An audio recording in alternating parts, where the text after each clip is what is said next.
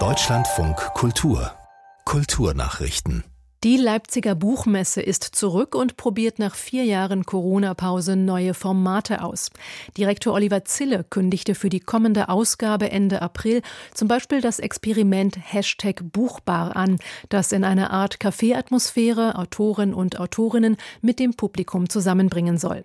Ein weiteres Element sei das Forum Offene Gesellschaft als Statement gegen Hass, Rassismus und Ausgrenzung.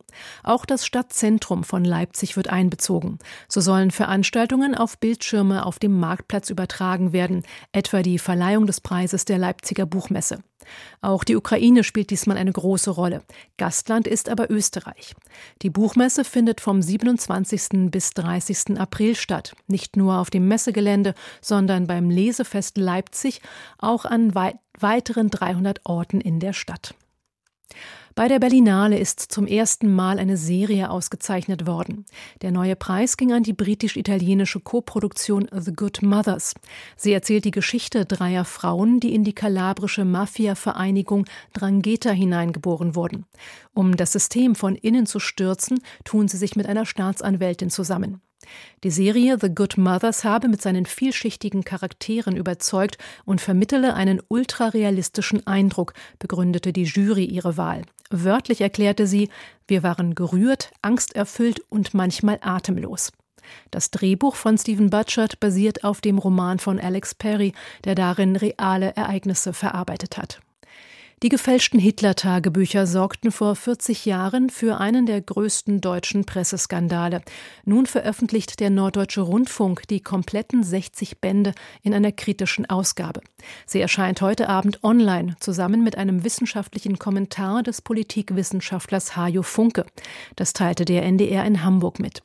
Durch das Projekt werde erstmals in vollem Umfang die Absicht der Fälschung deutlich, die NS-Geschichte neu zu deuten und zu verharmlosen. Angefertigt hatte die Bücher der Kunstfälscher Konrad Kujau.